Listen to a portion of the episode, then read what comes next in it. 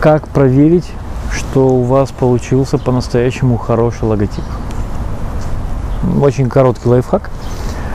Если ваши сотрудники, ваши клиенты, вы сами, все ваши родственники и знакомые хотят ходить в брендированной одежде, если они хотят вешать ваш логотип где только можно, если они сами начинают распечатывать логотипы и лепить их на кружки, флаги, э, гитары, стены, то будьте уверены, вы попали в точку.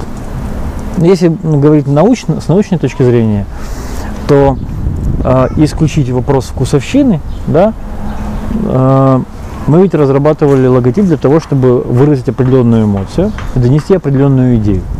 Ваше ближайшее окружение, ваши сотрудники, например, они работают в вашей компании и они являются а, носителями вашей стратегии, они реализуют вашу стратегию. Соответственно, а, если а, эту эмоцию, если эта эмоция вы не заряжаете их, тогда чего вы хотите ожидать от, от ваших клиентов?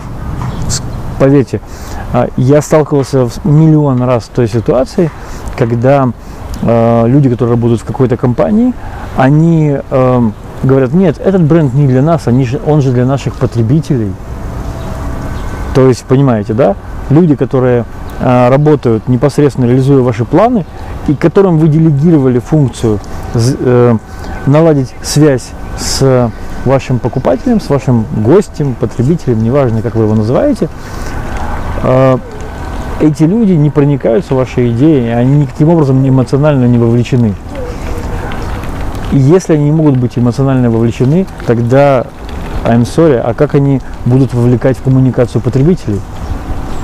Поэтому, конечно же, я максимально поддерживаю различные исследования. Я максимально поддерживаю тесты, фокус-группы, глубинные интервью, но именно в такой последовательности. До начала работы это фокус-группа, для того, чтобы больше погрузиться в целевую аудиторию. Когда проект э, реализован, это глубинное интервью, которое помогает выбрать лучший вариант или доработать э, один из выбранных.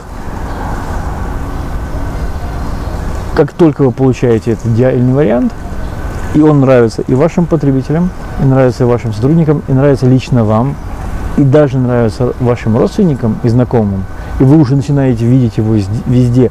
И если у вас попадается свободное место в пространстве, вы думаете, ну, почему бы там не разместить свой логотип? Это успех. У вас все получилось.